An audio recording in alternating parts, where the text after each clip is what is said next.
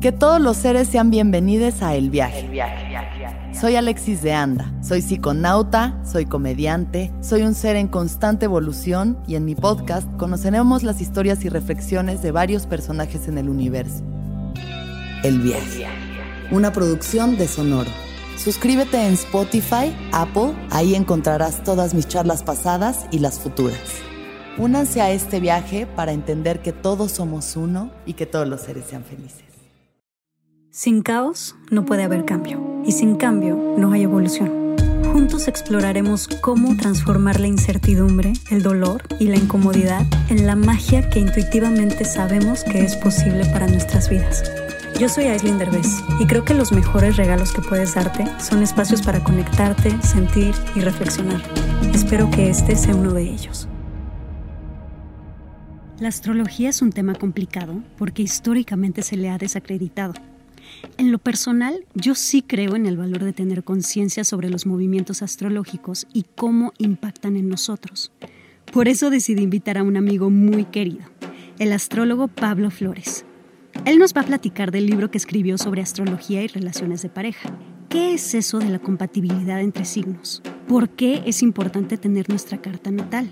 cómo sanar a nuestro niño interior y cómo dejar de vivir a su disposición. Y lo más importante, desde un punto de vista astrológico, cómo construir relaciones de pareja más sanas. Ojalá disfruten de esta plática. Ya estamos otra vez contigo, Pablo. Hola, hola, feliz de nuevo de estar acá hablando de astrología contigo. Sí, emoción. Tengo muchas ganas de hablar de este tema que queda, que es la astrología en las relaciones y sobre todo en las relaciones de pareja, ¿no? Tú escribiste un libro al respecto, ¿no? ¿Nos lo puedes enseñar? Así es, una de mis especialidades. Uno escribe de los temas que le complican, entonces yo me empecé a especializar en la astrología de pareja, porque para mí el tema de pareja no era muy fácil, y terminé escribiendo un libro que se llama Sanando las relaciones de pareja con la astrología.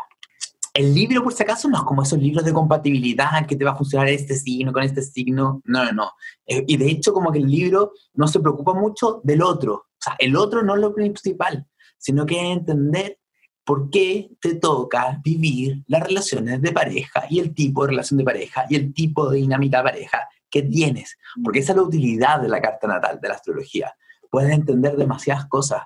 Y si entiendes por qué tienes que entender que no es que tenga que ser para siempre así, porque esto no es determinístico, sino que representa algo que hay que madurar, crecer y evolucionar. Y tú lo haces y cambian tus experiencias de pareja. Ok, entonces es una manera de, como de autoconocimiento, de conocerte a ti mismo para poder justamente cambiar esos patrones que dices, ¿por qué, ¿por qué me la paso repitiendo estas cosas? ¿Por qué me siguen pasando las mismas cosas una tras otra pareja? ¿No? Sí, sí, que no es mala suerte, no es que te sigan pasando porque tengas mala suerte en el amor, ni nada por el estilo, sino que cuando uno ve la carta natal de una persona, que es como lo que estudiamos los astrólogos, que depende de la hora, la fecha y el lugar de nacimiento, y tienes como tu mapa, es como un mandala, sea, yo veo la carta de una persona y entiendo qué, qué tipo de pareja busca inconscientemente. Y de hecho uno puede buscar más de un tipo de persona. Por eso de repente uno busca parejas contradictorias. O también es típico cuando uno está soltero o soltera, busca un tipo de personas cuando termina una relación, pero generalmente con ese tipo de persona que uno sale, no, no, no arma la relación seria, sino que arma la relación seria con otro tipo de persona.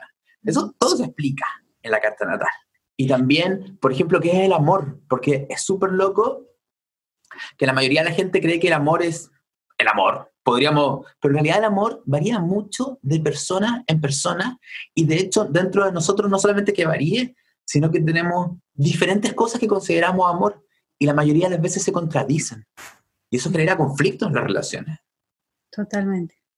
Pero a ver, Pablo, ¿me puedes explicar como que la razón principal de por qué las relaciones de pareja específicamente son tan complejas, tan complicadas y por qué nos cuesta trabajo, tanto trabajo mantener una relación. Por un montón de cosas son complicadas, pero yo te diría así, si me pongo así, evolutivo, evolutivo, evolutivo, así, porque evolutivo tengo que mirarlo muy desde arriba. Sí. Eh, todos nosotros tenemos como, nosotros somos mucho más de lo que creemos que somos. Tenemos, de hecho, millones de contradicciones que se los voy a explicar un poco hoy día y para que vean cómo esas contradicciones dentro de nosotros generan nuestra realidad. Por ejemplo, una parte dentro de mí puede decir, yo quiero amor, intensidad, fusión, sexo, apego, pero aparte dentro de mí que dice, por favor, dame libertad, dame libertad, libertad, libertad.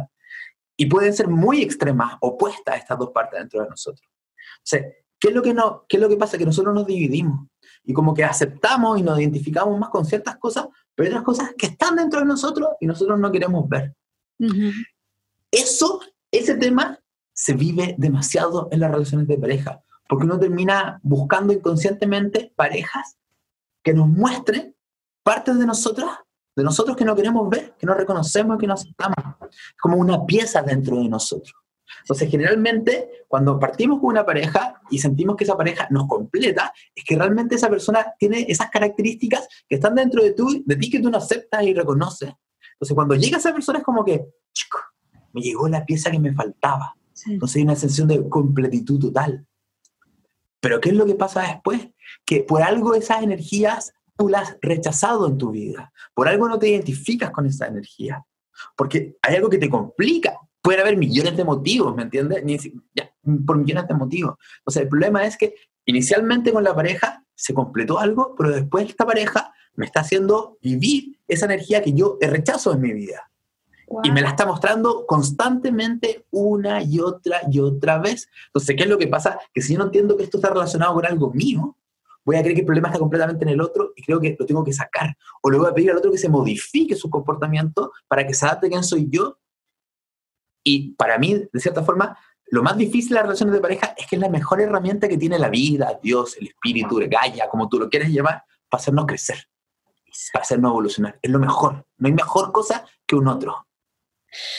Eso que acabas de decir es impresionante, porque sí, justamente creo que lo que más nos cuesta a todos es esta parte de pasar de eres perfecto a todas estas cosas que no funcionan, ¿no? Y que son justamente lo que acabas de decir es impresionante, porque es exactamente todo lo que tú crees que no le funciona al otro, o que el otro está haciendo mal, o que el otro mm, debería de cambiar. Es impactante como siempre tiene que ver con uno mismo. ¿cierto? Totalmente. Pero totalmente. yo creo que es la cosa más difícil de ver y de aceptar y de hacernos responsables de. Entonces siempre pensamos que el, que el que tiene que cambiar es el que está enfrente, no nosotros. Nosotros, o sea, cuando alguien parte una relación de pareja, hay una dinámica, hay mucha dinámica entretenida de explicarle a la gente para que entiendan por qué están los conflictos, por qué se ilusionan con alguien y se desilusionan, porque no era perfecto. Y después te lo explico, eso está asociado a la luna y Venus generalmente, que es como que tenemos dos partes que les gusta el amor, y una dice A y el otro dice B. Pero yo te diría que el tema clave de las relaciones de pareja tiene que ver con lo que hablamos en el video anterior del niño interno de la niña interna.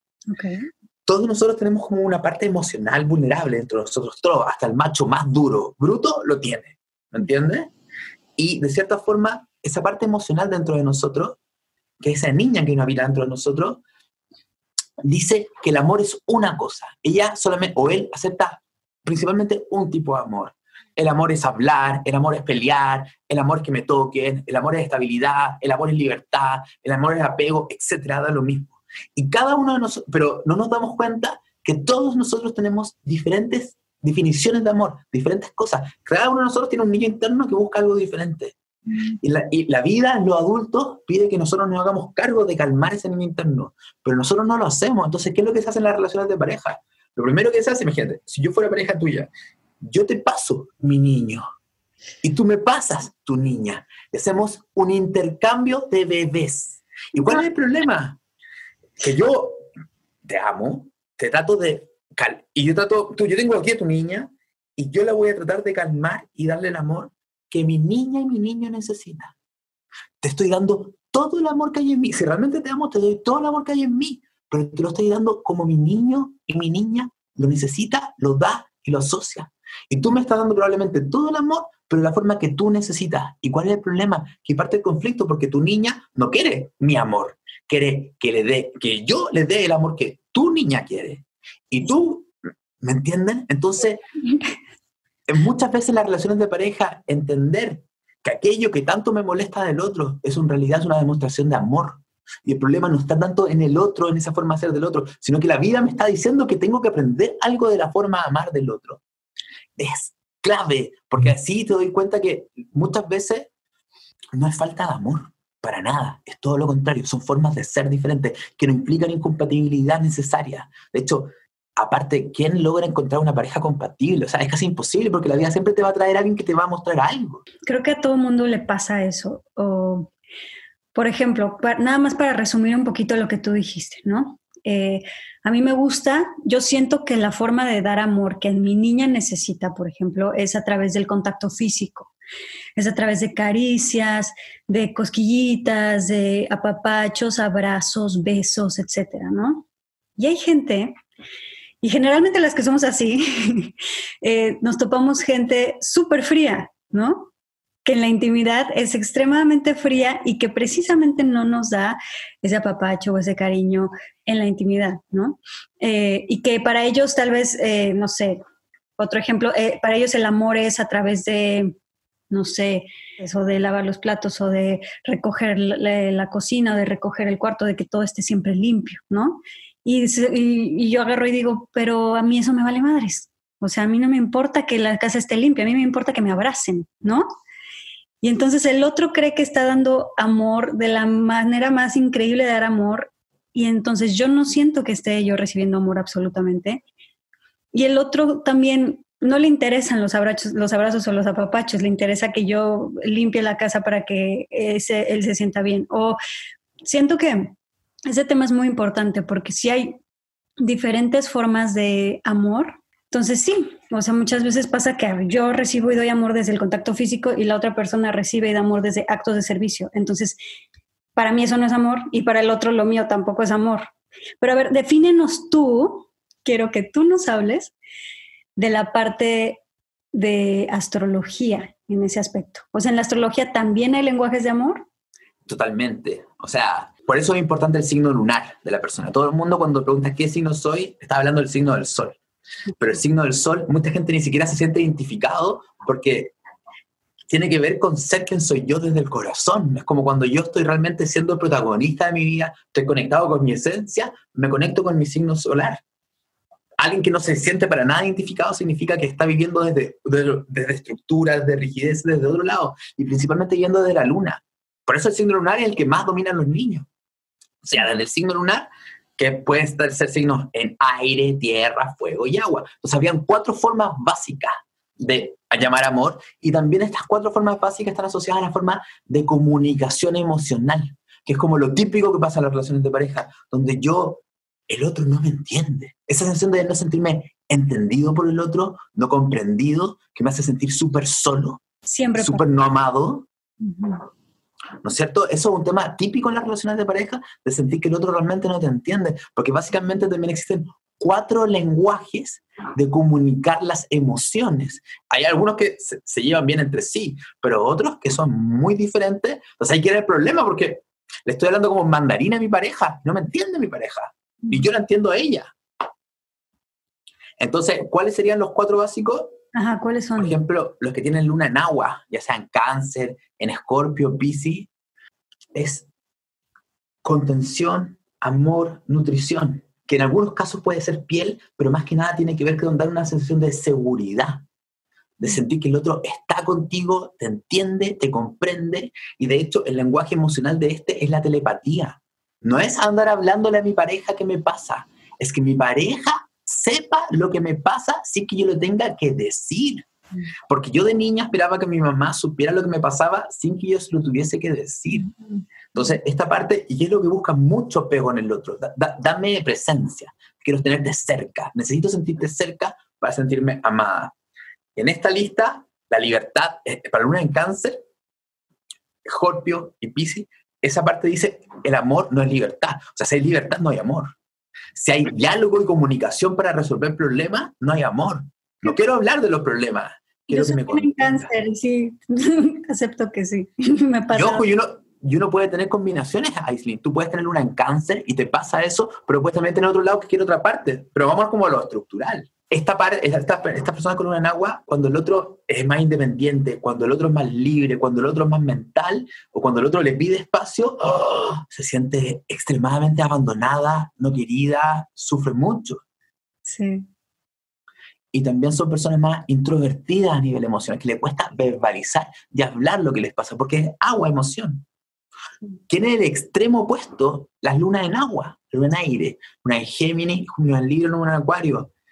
Aquí la seguridad emocional es, ¿qué es el amor? El diálogo, la comunicación, la dispersión, la libertad, el, los estímulos. O sea, para la luna en aire, una muy buena conversación es amor. Por la luna en agua, el escuchar una canción es amor. ¿Me entiendes? Es, es, diferente, porque el aire lo lleva a lo intelectual. Para luna en aire es amor que hablemos de lo que nos pasa. No me digas, siente, entendamos, comuniquemos, buscamos soluciones. Mm. Libertad, la luna en acuario y la luna en Géminis, dame libertad, por favor, no, no me encierres. Y ahí tienes un tema, porque imagínate una pareja que tiene luna en agua y la otra luna en aire, una dice, no hablemos, entiéndeme, la de pata, y el otro dice, por favor, no me hagas sentir lo que yo siento, no quiero ser telepata, háblame. Y ahí están las confusiones. Y, sí, y la luna en fuego, por ejemplo, luna en Aries, luna en Leo y luna en Sagitario, que el amor es acción, movimiento, dinamismo, pelea, discusión, sexo, que tú tengas tu espacio, que yo tenga mi espacio, que no haya rutina, que no haya espontaneidad, o sea, que haya mucha espontaneidad. O sea, y para el otro, si tienen una tierra, que no lo hemos dicho, una tierra es que haya una rutina muy establecida. Entonces, fíjate, uno dice el amor es espontaneidad, déjame hacer lo que yo quiero cuando quiero, y la otra persona dice, no, tenemos una agenda el día de hoy, tenemos algo calendarizado, no me lo cambies. Y así va con todo. Por ejemplo, la luna en tierra es el amor es mucha estabilidad. El amor es mucho contacto físico, piel, regalo. El amor es que hacer cosas por el otro. E, la luna en Virgo, la luna en Capricornio, sobre todo son personas que hacen cosas por el otro. Así es como que le demuestran el afecto. Quizás es más difícil ser más románticos, más emocionales, pero el hacer cosas por el otro es una demostración de amor muy, muy grande. Muy, muy grande. Entonces, cada uno tiene su, propio, su propia cosa. ¿Qué pasa con este paradigma de y fueron felices para siempre y las relaciones tienen que ser para siempre? en el que todos estamos ahí y para todos esto de estar cambiando de relación pues es un fracaso, ¿no? Del mundo entero lo ve así.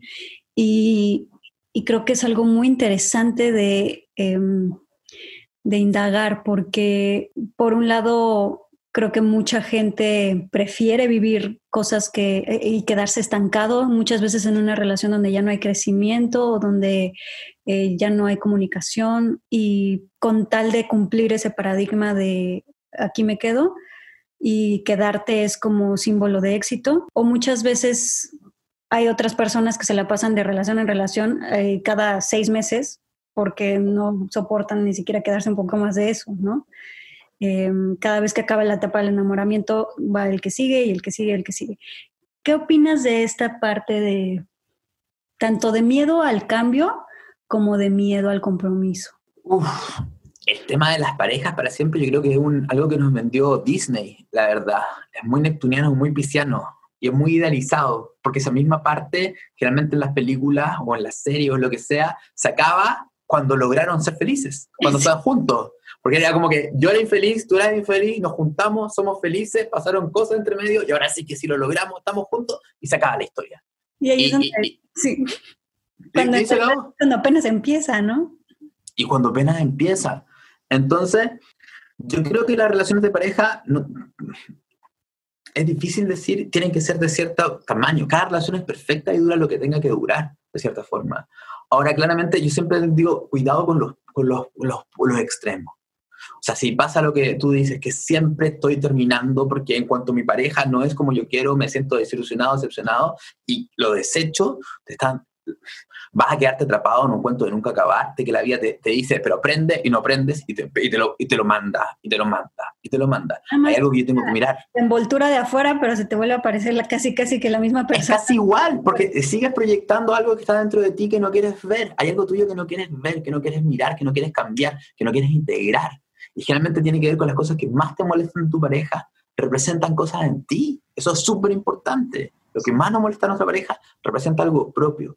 Ahora, el otro extremo es una relación donde estoy y, no es que esté. Y cuando estamos hablando bien, siempre hay, como la vida, hay ruedas. hay momentos buenos, hay momentos malos, pero si estoy en una relación que es todo malo, podríamos decir, que estoy infeliz completamente, ahí tenemos que entender que hay instrucciones de amor que se ven en la carta natal de las personas que son de mantener relaciones así. Hay personas que tienen, sí, por ejemplo, si está muy fuerte la energía de Plutón o de Escorpio a nivel lunar emocional, y todo depende de la dosificación, es, básicamente una parte mía que dice que el amor es drama. Mm. Que el amor es drama, que el amor es conflicto, que el amor es pasarlo mal. Y, y, esos patrones que cuando, uno, cuando un bebé nace yo los veo, y yo lo veo, veo que viene desde el pasado de su alma, veo que está en su familia. En su familia el amor es drama. El amor es traiciones, engaño, o el amor es estar atrapado en algo que no, no te hace feliz. Entonces, hay mucha gente que se queda en relaciones muy tóxicas por mucho tiempo porque tiene atrapado que el amor va a ser así. O tiene por el otro lado una negación de su energía de libertad, de cambio y movimiento tan tan grande que se quedan atrapados en una relación. Es como lo que hablamos del 2020. Mm, no vivo, sobrevivo esta relación. Yo necesito una sensación de estabilidad tan grande en los vínculos, aunque me aburra totalmente, que me quedo ahí con tal de tener esa sensación de seguridad. Y, y un juego es seguridad versus vida.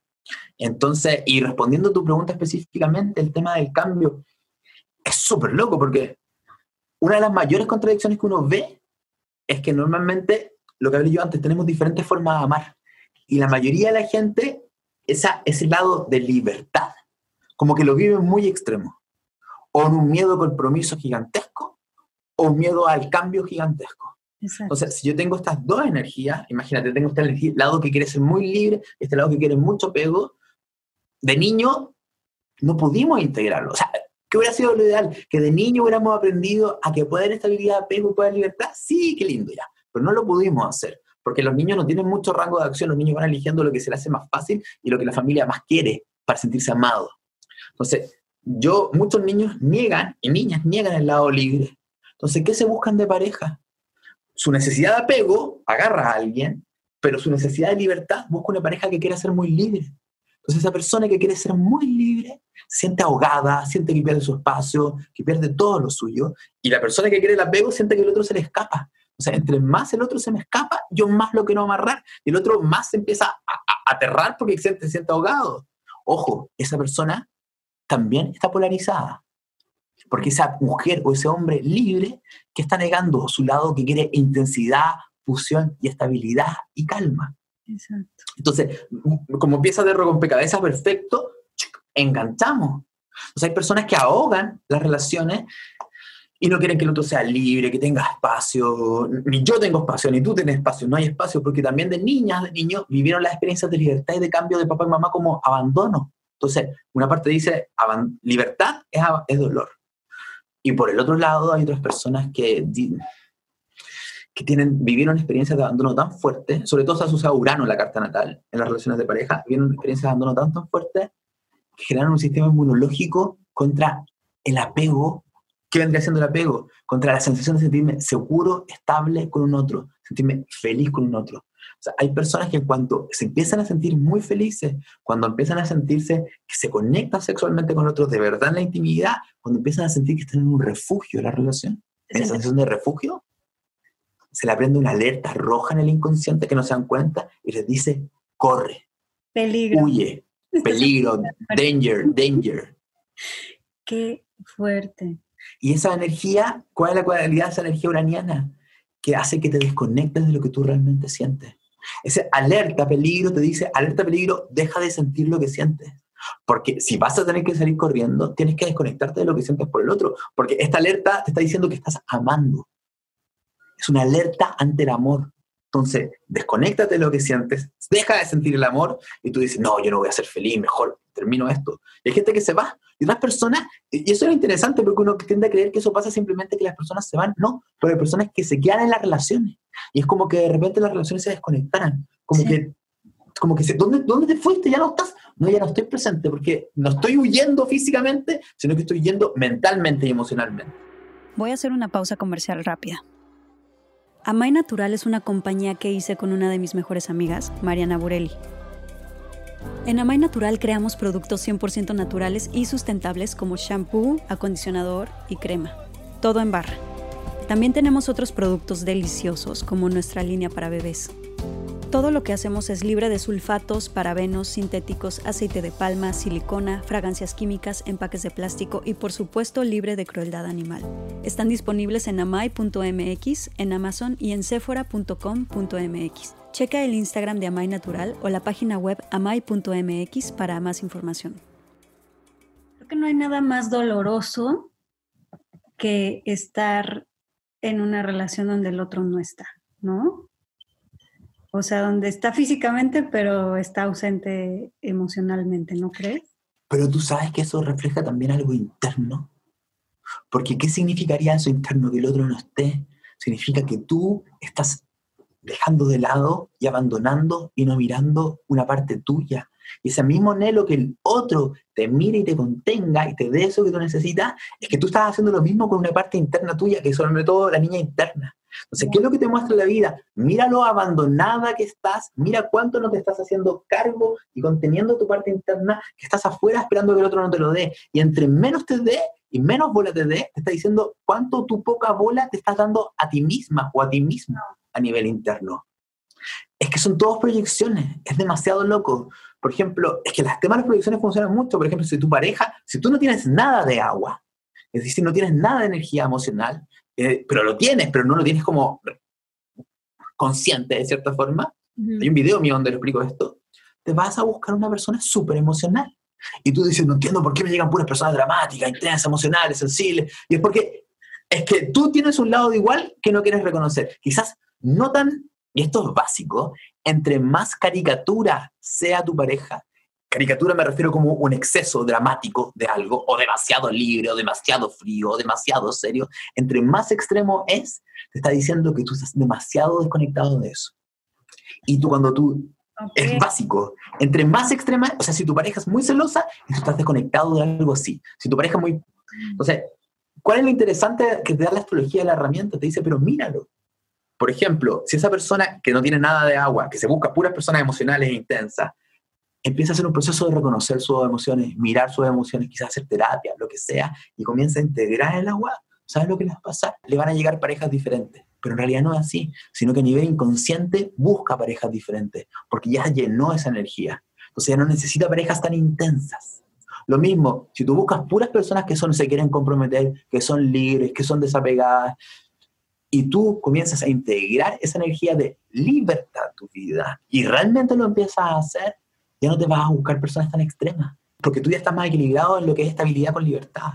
O sea, es 100% real esto de que cuando tú estás en un lugar muy incómodo, muy inconforme o que no está fluyendo, que no está funcionando, para empezar tiene que ver contigo, con cosas que tú no estás viendo de ti, a pesar de que creas que el otro es el que está, ¿cierto? Sí. Y en segunda es, si tú volteas a ver qué y volteas a ver eso que te choca del otro o que te vuelve y te desespera y te vuelve loco del otro y ves qué parte de ti está desconectada de eso es precisamente que te está mostrando el otro y lo arreglas en ti, a fuerza lo externo cambia. A fuerza lo externo cambia. Y ahí pueden pasar muchas cosas. Fuerza afuera cambia. Si tú haces un movimiento interno muy fuerte, a fuerza externo cambia. ¿Y qué puede cambiar? Que tu pareja también cambie. Pero también puede pasar que tu pareja no cambie y tú ya no puedas seguir estando con esa pareja. ¿Me entiendes? O esa pareja no pueda seguir estando contigo. Totalmente, de cualquier forma. Pero ahí donde uno es honesto con uno mismo y dice, ¿sabes qué?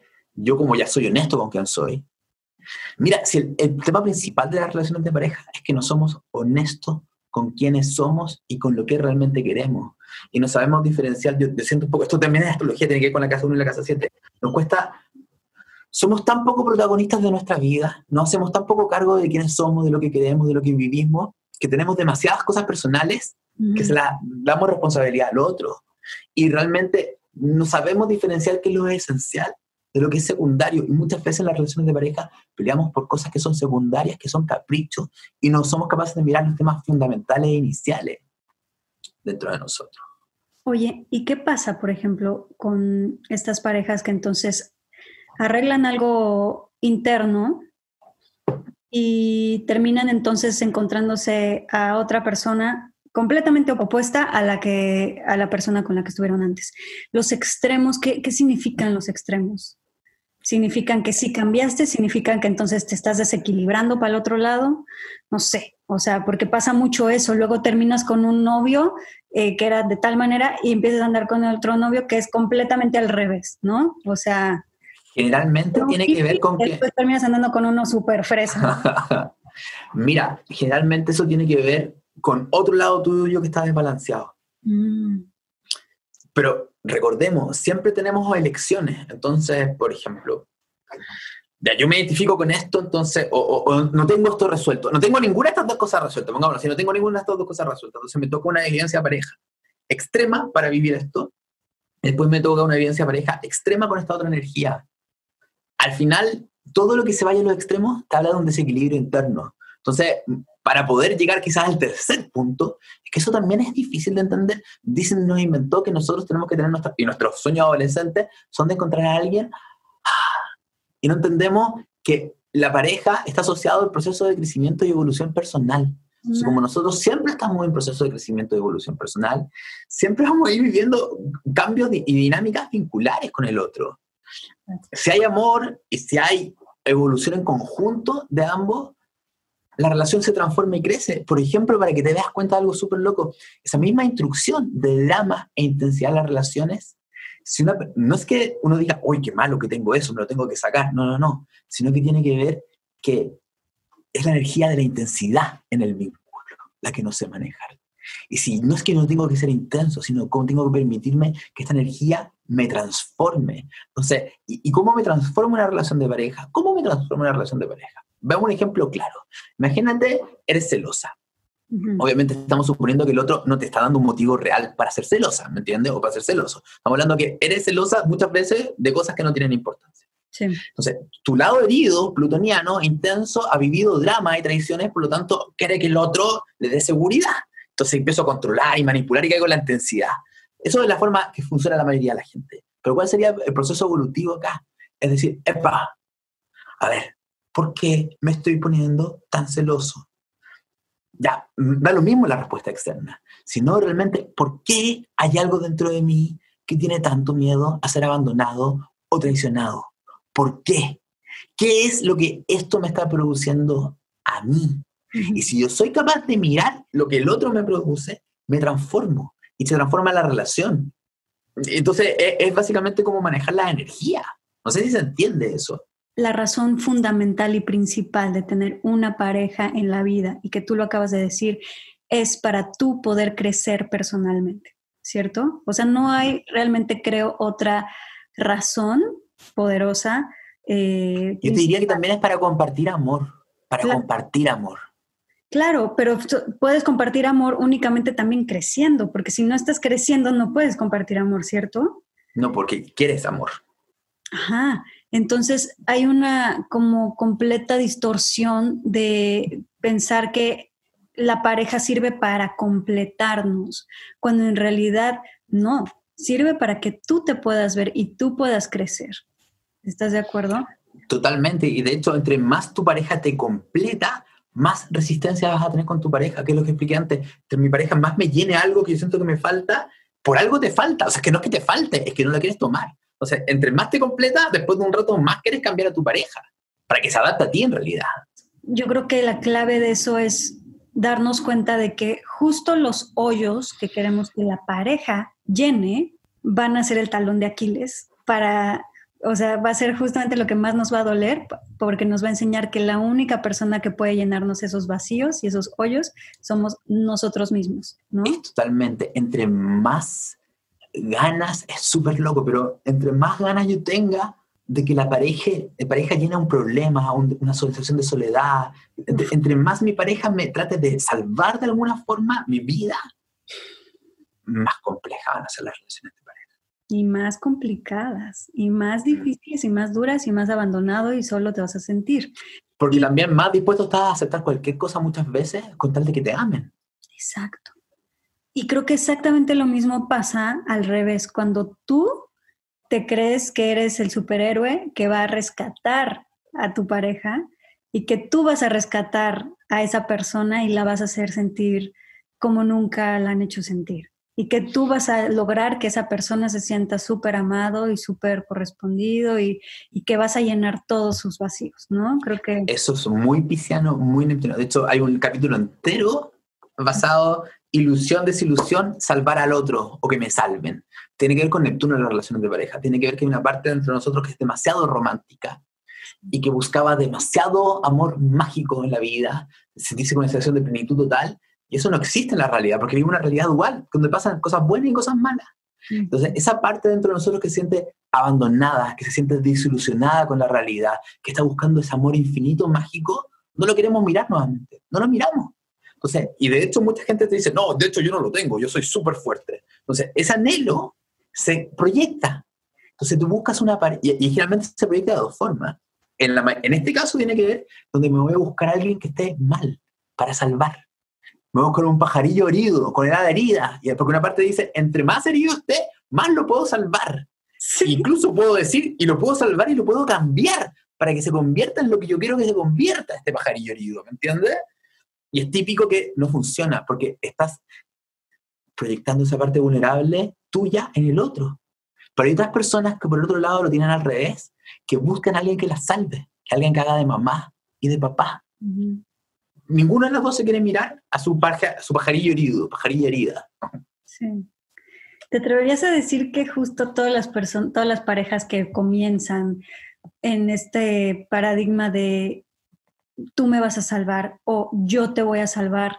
Además son yo creo que de las parejas que más romance tienen en un principio y que más se ven como que explota arcoíris y unicornios de lo mágico que es. ¿Te atreverías a decir que estas parejas que, que empiezan con esa motivación de yo te salvo, tú me salvas, generalmente terminan mal? Sabría decir si todas, pero yo te puedo decir con algo con seguridad, implican una desilusión tremenda. Mm. Y si, esto, si tiene que ver con la energía de Neptuno, sobre todo, porque tiene que ver con que una parte mía que fantasea con algo. apasionadas esas relaciones, extremadamente apasionadas, ¿estás de acuerdo? Son muy apasionadas porque son muy románticas. y, y, y, una sensación de complementarse aún mucho más grande, porque te da una sensación de totalidad. Pero el tema es que no estás viendo a la persona. Es que tú tienes, todas las personas neptunianas o piscianas, da mismo sol, luna o lo que sea, que tienen muy característico en lo que dijiste tú, tienen la idealización de lo que debería ser amor y lo que debería ser el otro. Y por lo tanto, idealizan quién debería ser el otro, cómo debería ser el otro. Tienen como la visión mejorada y enchulada de la persona que quieren y que aman. Pero no es real. Es absolutamente una idealización de esa otra persona. Y estoy tratando que esa persona que es una forma se convierta en esta otra que tengo idealizada. Y no funciona así la cosa, no funciona así la realidad. Entonces, lo que pasa es que me doy cuenta, pero lo interesante es que tu amiga o tu amigo lo veían y te decían, cuidado con eso, atenta con eso, mira eso. Y uno, desde la idealización y en el anhelo romántico, no quiere verlo y termina chocando contra la realidad, pero siempre estuvo ahí. Claro. En el amor, los planetas que más importan, las relaciones de pareja, lo que estudiamos los astrólogos tiene que ver con la luna y con Venus. ¿Ya? Imagínate, ¿viste la película Intensamente del revés? Inside Out de Pixar. Sí. Ya, están los personajes dentro de nosotros, ¿no es cierto? Ya. Los planetas funcionan exactamente igual. Cada personaje, cada planeta es un personaje dentro de nosotros. Y cuando hablamos de amor, son dos las protagonistas femeninas que dominan. Una es la luna y otra es Venus. Y las dos hablan del amor, pero hablan de cosas de amor, conceptos de amor diferentes. Venus habla del amor romántico, de qué es lo que me atrae, de que yo considero que es sensual, que me excita, ¿me entiendes? Y la luna habla del amor de nutrición, de seguridad, de estabilidad. Uno está asociado a la niña interna dentro de nosotros, a la madre dentro de nosotros, al padre dentro de nosotros, y otro está asociado al amante. Y normalmente, cuando comienzan las relaciones, no parten por la luna. O sea, si, imagínate que estamos en la película intensamente, estamos dentro del centro de mando, ¿ya? La que toma el control del centro de mando cuando le gusta a alguien es Venus. Venus dice, esa persona me atrae. Y ahí sacan las plumas como pavo real, la flor se abre, y ahí traigo juego cómo atraigo a esa persona. Y ahí llamamos a Marte y Marte actúa, que, capaz que yo salga a buscarla o la otra, persona venga. Pero hay un juego, lo interesante de entender que es Venus la que dice, esto es atractivo. ¿Y esto aplica para hombres y mujeres? Esto aplica para hombres y para mujeres. esto es atractivo, esto es sensual. Y en esa parte inicial, cuando uno está saliendo al principio de una persona o el primer mes, dos meses, la luna no aparece tanto, aparece Venus, porque todo es romance, disfrute, sensualidad. Eh, eh, yo muestro mi mejor lado, todos mostramos el lado maravilloso. E, insisto, y Afrodita, por ejemplo, en Venus una persona puede decir, ¿sabes que a mí me gustan las personas, que haya acción, que haya movimiento, que haya aventura, que haya libertad? Eso dice Venus. Pero ¿qué es lo que pasa? Que con el paso del tiempo, la relación se empieza a volver más estabilidad, empieza a haber más conexión, comienza a haber vínculos y ahí se activa una luz de alarma dentro de este centro de mando. Porque ahí la luna es la que dice, ¿saben qué? Yo voy a correr a Venus y yo voy a tomar el control. Porque no vaya a ser que el otro me vaya a abandonar. Mm. Cuando hay miedo de perder eso, una sensación de como de la niña que se queda solita, solito, es que la luna toma, porque la luna dice, a mí no me interesa que me des romance, dice la luna. A mí me interesa que me des seguridad, nutrición y contención. ¿Y cuál es el problema de eso? Lo primero es que por eso las relaciones con el tiempo pierden el romance, porque la mayoría de gente funciona desde la luna. Y no le doy permiso a Venus por varios motivos.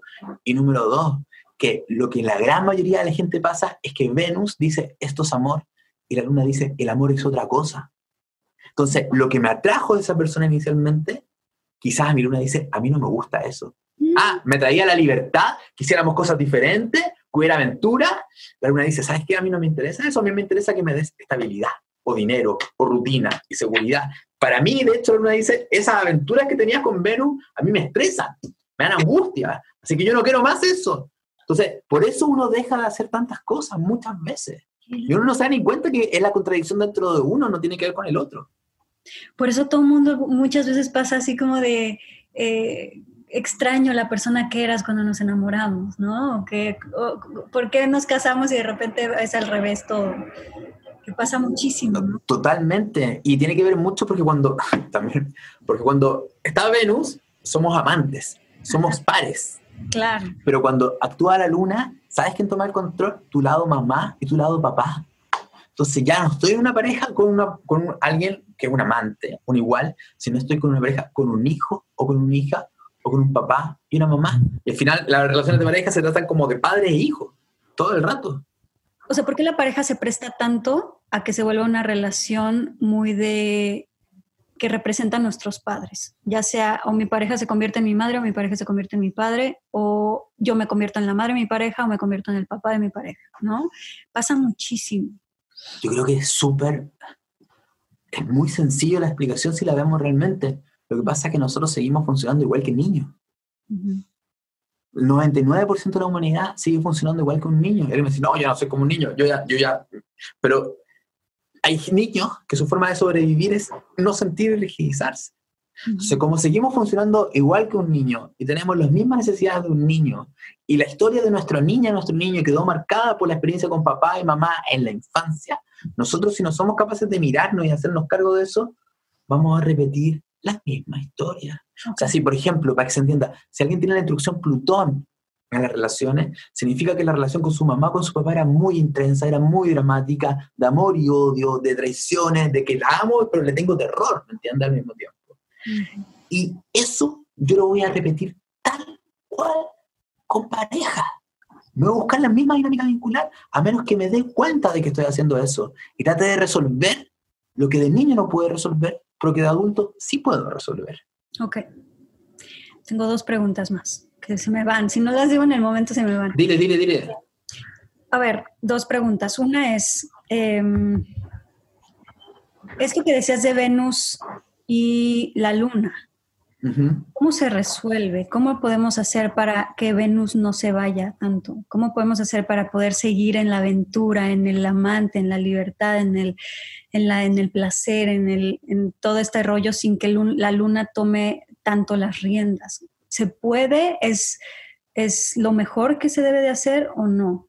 Sí, de hecho, lo que pasa con la mayoría de la gente, que la mayoría de la gente no vive Venus es un signo, es un planeta que está en un signo, es una Afrodita que quiere algo y la gran mayoría de la gente en la Tierra no, no le da ese permiso a esa parte. a nivel histórico, porque Venus Afrodita ha estado prohibida, ha estado neutralizada, ni hablar que en la mitad del planeta está prohibida, porque los países árabes no se puede mostrar Venus, Venus como la flor que seduce, y hay mil flores diferentes, o sea, existen un millón de flores en la Tierra, cuando cada persona tiene su propia forma de conectarse con la sensualidad, el placer y el disfrute. Pero en el occidente tampoco, mucha gente, el occidente como que dice que existe un tipo de belleza que vale. Y si no eres esa belleza, no vales, no existe. Entonces lo que pasa, que lo que le ocurre a la mayoría de la gente, que no viven, no le dan a su Afrodita lo que ella quiere. Por ejemplo, alguien tiene Venus en Aries y no hace deporte, es típico. O Venus en Escorpio y no, le tiene miedo a su conexión con su sexualidad. O Venus en Capricornio y nunca logra hacer meta, resultado, da lo mismo. Entonces, cuando la mayoría de la gente no vive su Venus, es donde está el problema, porque el Venus está asociado a lo que me da felicidad en la Tierra. Y si tú te das cuenta, el gran problema que tenemos los humanos es que no somos felices en la Tierra. Y la mayoría de las veces tiene que ver con el problema de Venus. Entonces, ¿qué nos enseñó Disney? que tú no te tienes que preocupar de eso. Es tu pareja la que te va a dar la felicidad. Entonces, el primer consejo es mirar nuestro signo de Venus y preguntarnos, ¿yo realmente me doy espacio y permiso para hacer eso?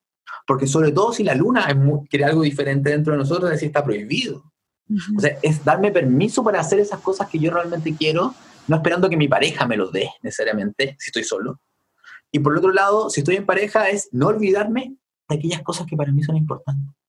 Y ahí donde está el miedo, porque si yo me concentro en mí, el otro se puede ir, o me puede abandonar, o me puede traicionar. Entonces, al final es suelta esa necesidad de control en tus relaciones para que realmente haya amor. Hoy, si, el, amor y el control son opuestos totalmente, porque si realmente te amo, estoy aquí con el corazón abierto contigo. Como si yo te digo que te amo, pero estoy todo el rato encima tuyo tratando de controlarte por el motivo que sea, para que no te vayas, es que no hay amor, es posesión. Y, tampoco es lo uno lo otro extremo, sino cómo podríamos que haya posibilidad, pero al mismo tiempo que haya amor para darme cuenta de cómo estoy actuando. No sé, como que hay una parte en la que sería todo tan diferente si lo viéramos tan efímero como en realidad es, ¿no? Porque como que hay una parte en la que llega un punto en una relación en donde ya lo ves todo muy monótono, muy estable, como si fuera a quedarse así para siempre y como de ya, aquí estoy, ya me quedé aquí y ya lo vemos hasta como de, pues aquí me tocó y aquí me quedo, ¿no? Y entonces eso hace que tengamos un control eh, sobre las relaciones muy fuerte, donde se pierde todo esto que acabamos de decir. Y, y creo que es muy importante volver a la parte en donde te das cuenta que en cualquier momento se puede ir, se puede perder, puede cambiar, puede... y que, y que sí, o sea, que todo es efímero y que cambia en un segundo. Yo creo que tiene que ver por las experiencias de soledad que tenemos de niño, de chico, de abandono. O sea, y, es tanto la sensación de soledad y abandono que tenemos de chico que no tiene nada que ver con gente que dice, no, yo no tengo miedo a la soledad adulto. No, no, no, no tiene nada que ver con eso. De hecho, alguien que está muy, muy solo también tiene miedo a que lo dejen solo, por eso no se vincula. Entonces, mira, tiene que ver con el tema de la soledad.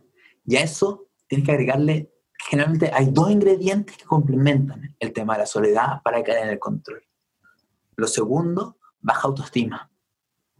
Y la baja autoestima está con sentir que no mereces ser amado, que no hay algo que amar dentro de ti, que tiene que ver con el miedo al abandono, que el otro me rechace, que el otro realmente se dé cuenta quién soy yo, y si ve quién soy yo, me va a dejar de querer y se va a ir y va a haber cualquier otra persona, y, cuando ese nivel de inseguridad es tan potente, me pongo muy celoso y controlador porque siento que el otro, no creo que realmente el otro quiera estar conmigo. Es como que tengo que agarrarlo para que no se vaya. Mujer o hombre, es lo mismo. Tengo que agarrarlo para que no se vaya. Porque en realidad, si tú te preguntas a ti misma o a ti mismo, en hombre y mujer pasa igual esto. Es que hay una parte mía que realmente duda de que haya algo valioso. Es como yo digamos el peso en oro en mí. Que es como que, es como que una flor estuviera celosa de la otra flor porque siente que no hay, que, que porque va a llegar una abejita acá a, sacar el polen, ¿me entiendes? El tema de baja autoestima e inseguridad lleva al control y lleva también a, primero, a no darnos cuenta que el otro nos ama, porque como yo realmente no me amo y dudo de mí, yo el otro, aunque me ame con todo el corazón, yo no lo veo, porque no creo que me puedan amar. Exacto. Es tan simple como eso. El otro me puede amar con todo mi corazón, pero como yo no creo que me puedan amar, no lo veo. Y lo otro, eso es muy Saturno en las relaciones. ¿Por qué, tenemos tanta, tan profunda esa huella? Y creo que es una huella que la mayoría de los seres humanos la tenemos. Esta de que no concebimos que podamos ser realmente dignos o, mereci o que merezcamos ser amados.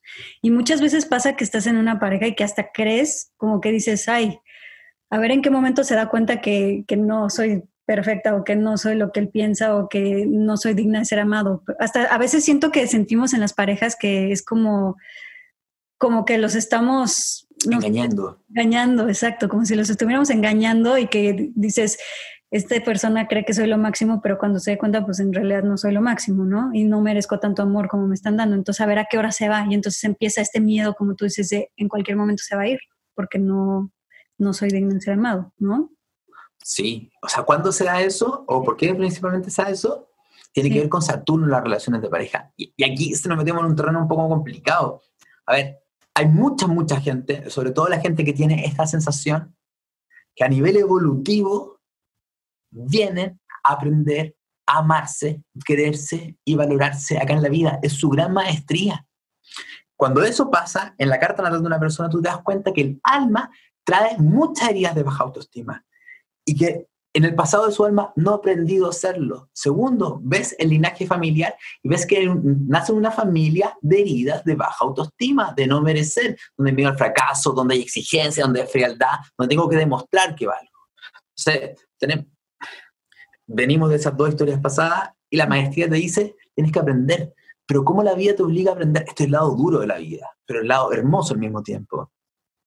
A una niña de un año, ¿cómo la obliga a aprender a amarse a sí misma? Huérfana. Y ni siquiera necesario, eso sería así el extremo, pero puede ser simplemente una familia donde la niña siente que papá y mamá no la aman, que papá y mamá no la contienen. Es mi otra pregunta, o sea, entonces, ah, que yo he visto muchas veces pasa que cuando necesitas aprender esa lección es cuando peor la vida te da todavía más duro, La vida te va a dar, si, si, tú realmente es tu aprendizaje, eso es muy como, de hecho, por si acaso, eso está en un video mío de YouTube que se llama Saturno, amarme a mí mismo para poder amar al otro, búscalo en YouTube. Pero, pero es tan importante esto que sí, pues si tú tienes ese aprendizaje, la vida te va a dar muy duro, porque la vida te dice, ¿sabes qué? Es que tú vienes a aprender a desarrollarlo por ti mismo. Por lo tanto, de afuera todo va a estar en contra. Entonces, ¿cuál es el problema? Que lo que pasa psicológicamente dentro de nosotros es que nosotros no nos damos cuenta que todo está en contra porque una prestría, eso no lo ve nadie, sino que creemos que no nos llega porque hay una falla dentro de nosotros, que no nos hace ser merecedores de amar, de ser amados. O sea, empezamos a construir toda una forma de ser que lo compense. Cuando el proceso es aprender a amarte a ti misma y a ti mismo y a darte lo que tú necesitas, a quererte, a contenerte, etcétera, etcétera. Y eso va a ir haciendo, cuando se llena eso desde adentro, cambia tu forma de vincularte con el otro. Mm. Cambia, porque ya no, no soy como un sediento buscando agua, sino que, porque más encima yo lo llamo la bolsita del, del amor. Tenemos toda una bolsita del amor acá, pero si tenemos temas saturninos, no importa cuando el otro amor me dé, mi pareja me da amor, pero mi bolsita tiene un agujero, se me cae el amor por ahí. El aprender tiene que aprender a aprender a sanar la bolsita, pero tenemos que mirarnos a nosotros.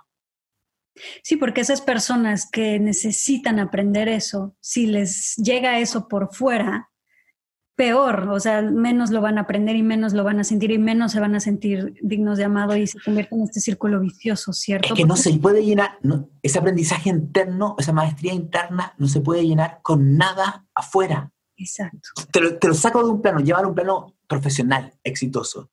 Si yo siento que no valgo y mi forma de sentir que valgo es ser exitoso, y, y fue ser buena, buena estudiante o responsable o lo que sea, se te pones una meta y un desafío profesional y lo alcanzas y te sientes bien por muy poco rato.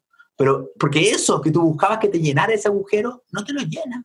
Entonces, ¿tú qué te pones? Te pones otra meta de éxito, otra meta de éxito. Generalmente las personas que les va bien y son exitosas tienen esta estructura de que es su necesidad de llenar un vacío interno lo que los pide más y más y más. ¿Cuál es el problema? Que al final las metas que logran y los proyectos que buscan muchas veces ni siquiera son los que realmente quieren, sino son esos que me van a llenar ese vacío. Y cuando uno evoluciona eso, no es que uno deje de hacer cosas, sino que empieza a hacer cosas y proyectos que realmente están asociados a lo que uno realmente quiere para ser feliz. Entonces, ya cambia completamente la dinámica en la vida. Claro. Y por eso esta insatisfacción eterna que tenemos todos los seres humanos tiene que ver con precisamente esa necesidad de llenarte tú a ti mismo y de validarte tú a ti mismo y de pues esta lección que tenemos que aprender la mayoría, ¿no? Totalmente. O sea, es, a vivir eternamente insatisfechos. Total, o sea, es que y al final mucha gente se termina decepcionando. O, por ejemplo, vámonos al caso de esos súper mega millonarios exitosos que al final son fríos, están completamente desconectados, porque esto habla de desconexión. Hay una desconexión interna. Entre más pomposo, podríamos decir, es lo externo, sin alma, llenando un vacío, más desconexión interna hay. Y qué impresión como la gente cree que entre más tienes afuera, más feliz, más feliz vas a ser, ¿no? Es esta ilusión. No, es una ilusión total. De hecho, hay gente, por ejemplo, podemos hablar de mil cosas diferentes. Ahí está el tema de la abundancia, el tema del dinero. ¿Ya? Entonces hay gente que viene a aprender a generar abundancia, tenería de falta de valoración. La abundancia de la astrología está asociado al valor que me doy yo, porque la abundancia es un trueque con la vida. Yo creo que yo tengo algo valioso dentro de mí, la vida lo hace un trueque. Pero hay mucha gente que tiene tú ves que en la carta natal, que trae su alma y su familia temas de escasez y falta de valoración propio. Y esas personas que, por ejemplo, esa persona que tiene ese miedo y no tiene, no tiene, no tiene, logra generar abundancia y dinero y recursos, y ahí el miedo a la escasez se le multiplica. Mm. Porque estoy tratando de compensar esa herida de no valer con lo que poseo, y ahora hay mayor riesgo de perder porque ahora puedo perder lo que tengo y quizá lo que tengo no es suficiente. Entonces me, hace ser más ambicioso y sufrir más. Esa persona sufre tanto como alguien pobre por no tener. Obviamente el que es pobre sufre, tiene esa sobrevivencia que este problema no tiene, pero no estamos, pero estamos hablando de sufrimiento interno. ¿Me entiendes? Es sufrimiento interno. El otro es un sufrimiento real, biológico, siento comida. Pero esta otra persona, entonces ¿Y cómo funciona? Que las personas funcionan en base al sufrimiento. Entonces, como sufro, más me desconecto, más controlador soy y más ambicioso soy. Entonces, me voy desconectando de mi humanidad para llenar lo vacío. Pero todo tiene que ver con llenar vacío. No todo, pero mucho. Pero dime una cosa, precisamente hablando de todo lo que acabamos de hablar, y si las relaciones siempre nos están espejeando todo aquello que necesitamos seguir creciendo y seguir evolucionando y seguir como voltear a ver que está faltando en nosotros o que no está funcionando en nosotros mismos, eh, se puede lograr tener una pareja donde no sufras tanto, donde no sea tan difícil, donde no lo padezcas tanto, eh, porque todo esto que acabamos de hablar pinta como si entonces cada pareja que se nos va a aparecer nos va a estar mostrando lo peor, eh, que no estamos sabiendo ver, que no estamos sabiendo observar, se puede en algún momento tener cierto grado, tal nivel de conciencia que podamos realmente disfrutar una pareja a largo plazo, porque sé que obviamente a corto plazo es muy disfrutable. El problema es a largo plazo, cuando ya pues se acaba todo esto que decías de Venus y queda únicamente como las carencias y las cosas no resueltas. ¿Se puede lograr tener esa plenitud a largo plazo? Yo creo que como la mayoría de la gente idealiza, no. Mm. Porque nuevamente es como que estamos tan acostumbrados como a vivir en extremos, como de, un de una balanza, que creemos que ante el drama y el sufrimiento de las relaciones lo que yo aspiro es una relación mágica, maravillosa, bla, bla, bla. Sí. Eso no existe en la realidad. ¿Por qué? Porque la vida no es así. Es como también que uno aspira, ya, cuando la vida me va a dar pura tranquilidad y felicidad? Y, y no entendemos que eso, que se mantenga eso en la vida, no existe. De hecho, esa es la fuente del sufrimiento nuestro, el tratar de el resistirnos al dolor. Ahora, yo creo que una relación de pareja puede ser menos sufrida, totalmente. Una relación de pareja puede ser mucho más estable, totalmente. Puede haber mayor libertad en el vínculo, también, totalmente. O sea, no es que lo creo, estoy seguro, lo he vivido. Ahora el tema tiene que ver con ¿cuánto me logro equilibrar yo? Porque imaginémonos a alguien que cocina entre el, drama y la intensidad y la libertad y, tengo miedo al compromiso y cocina así. O sea, entre la persona más logre equilibrar eso, va a poder tener relaciones más estables, más vinculares, pero también con mayor libertad. Pero ahí volvemos nuevamente al tema central, que, es clave ahí, el perder el miedo, el tema del control, por perder el miedo que el otro se vaya. O sea, Y, y, mucha gente también dice, no, es que yo no tengo miedo a eso, pero es mentira. O sea, quiero que entiendan que, y es mentira de verdad, porque si alguien se pone para muy desde eso, es que hay una parte de ella o de él que se construyó para tratar de no conectarse con eso. ¿Y tú crees que se pueda vivir en algún momento eh, una relación donde sin estar teniendo el miedo constante a que la otra persona se vaya o te abandone? Yo creo que es difícil. O sea, sería nuevamente una idealización estar en una relación de pareja donde no tenga ese miedo. No, pues esa es la gracia. Ese miedo está. Eso, lo que pasa es que eh, tenemos que entender que es la clave de la sanación. Nosotros creemos que la, sanación, esto es asociado al asteroide Quirón, es clave de la sanación. Creemos que la sanación es que me quiten este dolor o que me quiten esta experiencia. Y la sanación no es eso. La sanación es desinflamar, curar, hacer cariño, amor, pero después tener la herramienta para poder sostener esa experiencia de dolor. Si el dolor va a estar, o sea, ¿cómo dicen los, los, budistas? El dolor es realidad, el sufrimiento es opcional. Volvemos a mi punto. Yo no puedo pensar que no voy a sufrir, que no voy a tener experiencias de dolor en los vínculos, que no voy a tener experiencias de dolor en mi vida. No puedo, eh, sería una fantasía. Y si esa es mi aspiración, lo voy a pasar muy mal. Me voy a decepcionar mucho, mucho. Ahora, lo que yo voy a aprender es cómo, ante lo que estoy viviendo que me duele, soy capaz de manejar eso desde otro lado. Exacto. Para darle un sentido, para darle una mayor conexión, para lo que sea. Exactamente. El dolor siempre va a estar, pero tú decides cómo, cómo abordarlo, cómo tomarlo. Y cada vez podemos tener más herramientas precisamente para confrontar ese dolor que siempre va, a existir. O sea, siempre vamos a tener montañas rusas de a veces mucho dolor, a veces menos, pero no Totalmente. mientras seamos seres humanos y estemos vivos en este planeta. Y, y, como las relaciones de infantiles con papá, mamá, hermanos, casa, o, fueron desde extremos muy fuertes de dolor, se nos construyó toda una forma de ser que quiere evitar ese mismo dolor que tuve cuando era niño, pero la gracia, la trampa está, que para eso sirve la astrología, que date cuenta que las estrategias que haces tú para evitar el dolor en tus relaciones que repites una y otra vez y no te das ni cuenta, son las que perpetúan el dolor. Es como que yo, es muy, si lo analizamos objetivamente diríamos, pero qué tontos somos, pero no, lo, no, pero estamos atrapados todos en esto. Lo que hago yo para evitar el dolor es lo que genera mayor dolor. No es mi pareja, sino soy yo con lo que hago para evitar el dolor. Y eso se ve en las parejas, relaciones de pareja, claramente. Totalmente. Y creo que entre más te abres al dolor y te dejas sentirlo y todo eso, más fuerte se siente y más rápido se va y al mismo tiempo más vivo te sientes y hay momentos en los que hasta disfrutas eh, cuando está sucediendo ese dolor. O sea, a mí me ha pasado que muchas veces cuando yo me abro al dolor y me, y me abro a la comprensión de que es para un mayor crecimiento, los momentos en donde estoy bajo mucho dolor, ya puedo empezar a tener cierto como disfrute de, eh, obviamente, sentir que me está doliendo, pero sentir este como rico de decir, me está doliendo, pero sé que algo, algo muy fuerte de crecimiento viene y está bien. ¿No? Que ya es una manera muy distinta de, sentir el dolor a cuando la sientes como amenaza total de muerte, como si no se me va este dolor me voy a morir. Como que ya es un, este, una manera distinta de vivir el dolor, como con mucha más alegría, con mucha más vida. Y entonces puedes disfrutar el dolor, del dolor de alguna manera y al mismo tiempo disfrutas todavía más cuando, estás, cuando no estás en ese en dolor, que también hay muchos momentos de mucha alegría y gozo.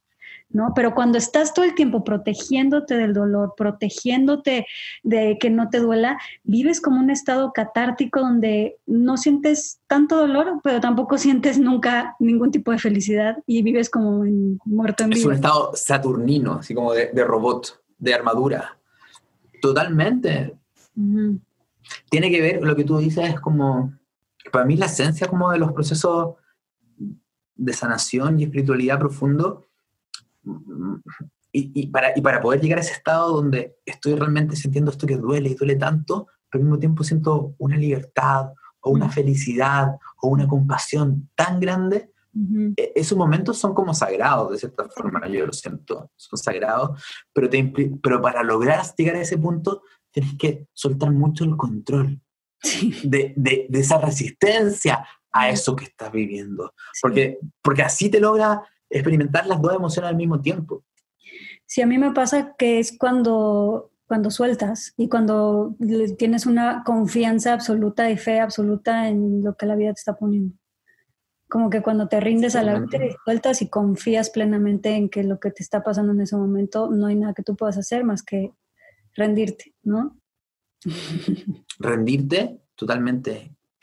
Y también yo creo que tiene que ver con confiar en, en uno mismo también. Es como confiar en la vida y confiar en uno. Es como confiar cuando uno sabe que algo que uno necesita es que realmente lo necesita y por miedo no lo toma. Es como aprender a confiar también en uno de que esto es lo que yo necesito también, aunque me duela la experiencia que estoy teniendo debido a esto que yo realmente necesito. Sí, confiar en la vida y confiar en ti. Oye, qué bonito, me encantó esta plática. me encantó, me encantó. Siento que fue súper nutritiva. Sí, tú. Sí, nos ayudó muchísimo como abrirnos el panorama, comprender muchísimas de las raíces de por qué las relaciones funcionan de esta manera. Y pues creo que nos llevamos muchísimo conocimiento muy valioso. Así que mil gracias, muchísimas gracias Pablo. Ojalá te podamos volver a tener en nuestro podcast para seguir hablando de muchos temas. Ese, ese tema del dinero y de la abundancia me encantó, así que ojalá lo podamos tocar. Yo feliz cuando ustedes me quieran invitar, yo estoy ahí compartiendo toda la info y ojalá que la gente también en sus casas la haya servido esto.